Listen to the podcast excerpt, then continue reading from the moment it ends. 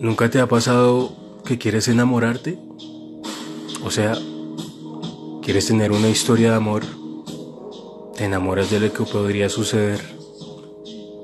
Ves el escenario cumpliendo sueños, haciendo cosas divertidas, pero no piensas mucho en la persona.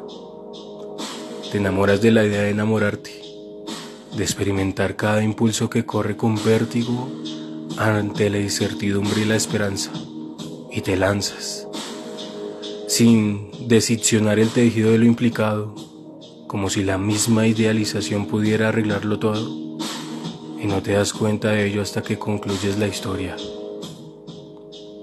Debo confesar que la locura es mi mayor debilidad, que tu rareza es mi más grande delirio y que tu voz es mi única seducción.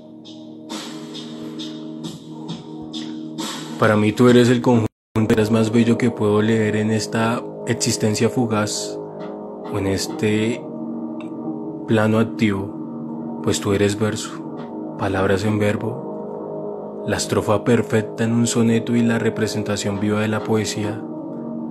Pero me es necesario detenerme en este punto y aclararte algo antes de seguir proclamando quién eres para mí, que ya no solo te leería con la mirada, y yo a ti te leería con el alma, los labios, mis manos y hasta con todos mis días.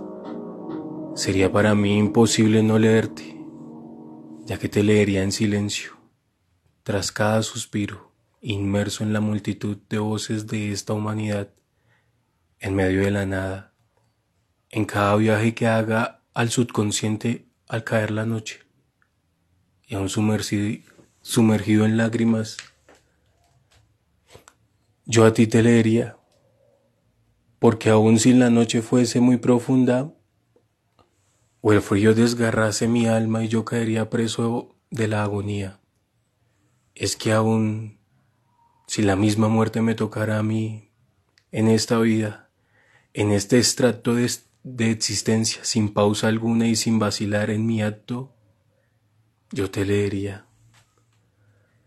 Te leería como aquel niño que raya la madurez y al encontrarse por primera vez con la poesía, sus ojos dan luz a un joven enamorado por la vida.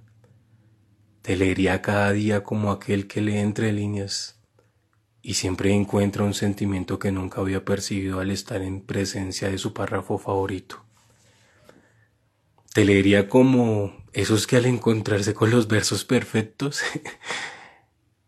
le es imposible no cambiar su caminar por completo, pues cada palabra escrita alteraría mi contexto de percepción por la vida y me alimentaría ese monstruo interno de emoción por vivirla.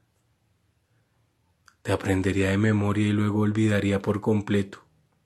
Y así podría crear el pretexto perfecto para leerte cada noche entre mis sábanas y amanecer en tus letras. Te buscaría entre mis libros favoritos esperando en fe no seas una vana ilusión o locura de un bardo en una noche de epifanía, porque tal cual agua en el desierto, para mí eres la lectura necesaria en mis días. Si no, no podría leerte, pues tú para mí eres más que letras, verso y poesía. Tú para